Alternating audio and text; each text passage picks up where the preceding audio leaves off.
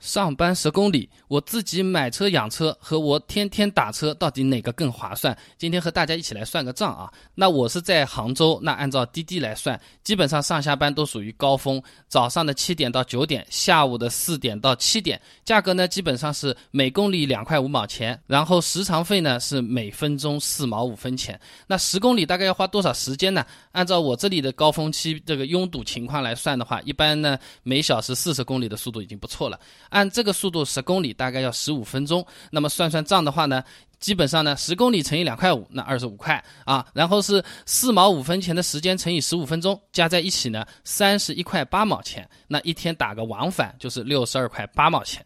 那按照二十二天工作日来算的话呢，一个月上班纯打车啊，基本上呢是一千三百八十一块六毛钱。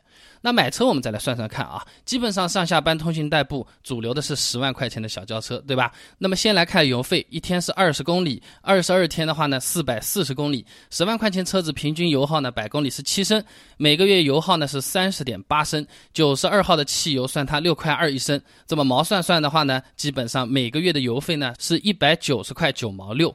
那光听这个好像便宜很多啊，但是还有其他费用呢，比如说养车啊，你自己买车总要做保养的，对吧？什么清积碳啊、换火花塞啊，五千公里或者三个月去换次机油做个保养，这种都是要算进去的。那一个月用四百四十公里，一年也就是五千两百八十公里，那基本上是根据时间来换啊。那十万块钱的车子一次小保养呢，基本上费用是在两百到三百块钱之间。呃，保守一点的话，一年算两次，那扣掉四百块钱，那每个月摊下来是三十三块钱。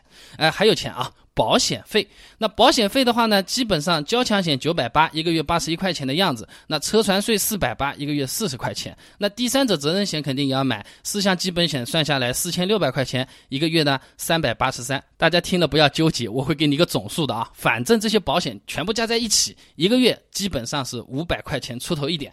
那么自己开车还有停车费嘞，对不对？那打车的话嘛，下车就走了。那自己买车是要停的，那停车费这个用车环境啊，停的商业区不同，呃，一小时十五块钱到两块钱都会有。那么我们折中算一算，一个月呢，把它按照四百块钱来算。那这里呢，我们来算个总账，打车呢，一个月呢一千三百八十一块钱。如果买车的话呢，算上油费、保养费、保险、停车费这些东西呢，一个月呢是一千一百二十七块钱，比打车花费的钱呢，大概要便宜个两百五十块钱左右。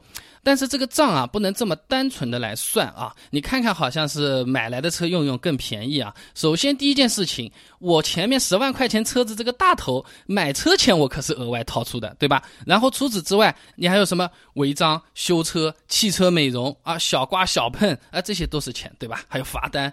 那么车子自身的这种折旧费再算上去的话，买车它就要比打车要来的贵了。那车子毕竟不像房子这样，它是保值或者是升值的，新车。落地就要对半砍的，这个是俗话，不一定严谨。但是车子第二年比第一年便宜，这个趋势，我我相信大家都是能认同的啊。那么如果我们这个车子不用了，把这个车子卖掉，我还能收回多少成本？那按照平均的折旧率来算的话呢，车子前三年每年贬值百分之十五，然后呢四到七年的时候呢每年贬值百分之十，再后面的从第八年开始呢每年是百分之五。简单的来说，这个车子啊第一年买来每个月的折旧就要摊掉一千两百五十块钱啊。那车子如果用了五年的话呢，大概要折掉五万块钱左右啊。所以说，单纯从省钱这一个角度来说，打车要比买车来的划算多得多。但是自己买车也是有好处的。说走就走的这种机动性，可不是打车能够满足得了的。带着朋友出去玩，这个车子跟家说声是我自己努力拼搏买来的，那个感觉也是完全不一样的啊。所以就我看来，买车它不是最经济的选择，但是有可能是最能够满足我们社交需求和体现社交价值的这么一个决定，可以交更多的朋友。展示更多自身的实力，然后呢，可以让别人对你更有信心。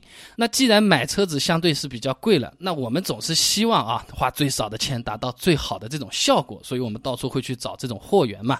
那这这个除了 4S 店报的这种价格，还有什么二级经销商？他们好像价格便宜五千一万很多，是吧？找他们买车。到底靠不靠谱的？我在买车的时候到底应该挑哪些配置？哪些配置当初没有买，现在回头想想也让人后悔死。哎，这些买车时候的这些配置啊，遇到的问题啊，以及在我们找价格、砍价格有可能会遇到的这些坑啊、套路啊，我给大家整理了一个清单出来。如果各位朋友有兴趣想要了解一下的话呢，不妨关注一下我的微信公众号“备胎说车”，直接回复关键词“买车”就可以看到这个清单了。那我我们这个公众号呢，每天都会给大家推送一段超过六十秒的汽车使用小干货，文字版、音频版、视频版。都有的，大家可以挑自己喜欢的啊。那想要知道买车都有哪些套路，我们怎么破？二级经销商的车能不能买？这展厅里的试驾车到底靠不靠谱？哎，很简单，手机打开微信，搜索公众号“备胎说车”，直接回复关键词“买车”就可以看到了。备胎说车，等你来玩哦。